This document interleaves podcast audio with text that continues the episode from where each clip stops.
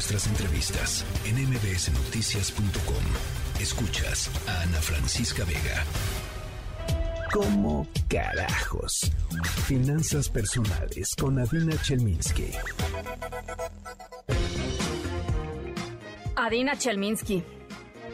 Hola Ana, vas a decir que no acabamos de comer pan de muerto y ya estoy hablando de cómo empezar a planear la Navidad. Pero si hay un punto importante para poder tener finanzas personales sanas durante el 2023 es justamente poder planear bien la Navidad y los gastos navideños. La cuesta de enero, la principal razón de la cuesta de enero es justamente los gastos extraordinarios que hacemos en pos de las épocas decembrinas. Entonces, empezar a planear la Navidad con inteligencia, con tiempo, y con cordura es una de las maneras principales para que la cuesta de enero y todas nuestras finanzas durante el 2023 sean muchísimo más sanas. Primer punto de cuatro. Tu aguinaldo lo tienes que usar de una manera inteligente.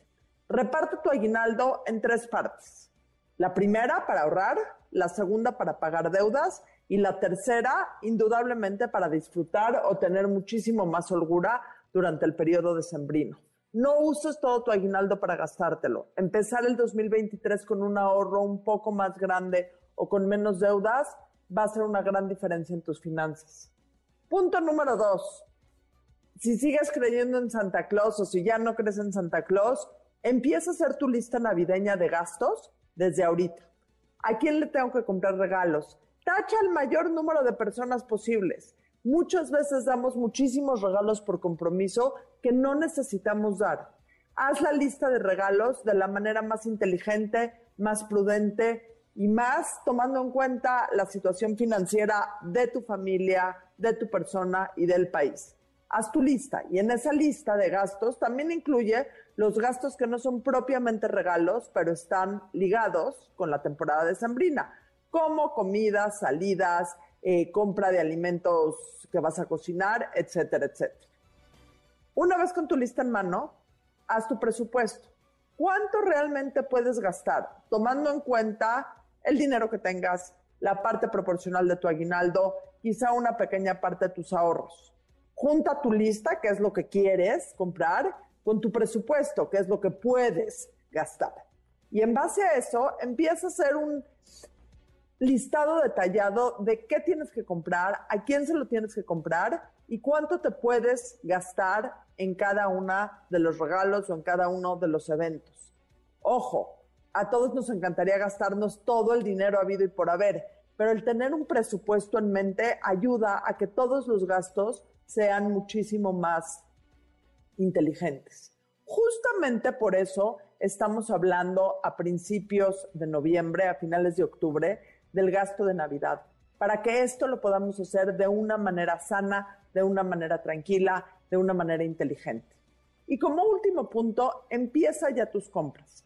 Con esta lista que ya hiciste, con este presupuesto que ya hiciste, con el aguinaldo que vas a empezar a recibir el primer, la primera quincena de diciembre, empieza a hacer tus compras de una manera adelantada. No hay peor enemigo para las finanzas personales y para el ahorro que las prisas. El ir a comprar los regalos de diciembre, el 23 de diciembre, cuando las tiendas están abarrotadas, es la peor manera de poder ahorrar dinero y de poder hacer decisiones y tomar decisiones de compra inteligentes. Entonces, en la medida de lo posible, empieza a hacer tus compras ahora.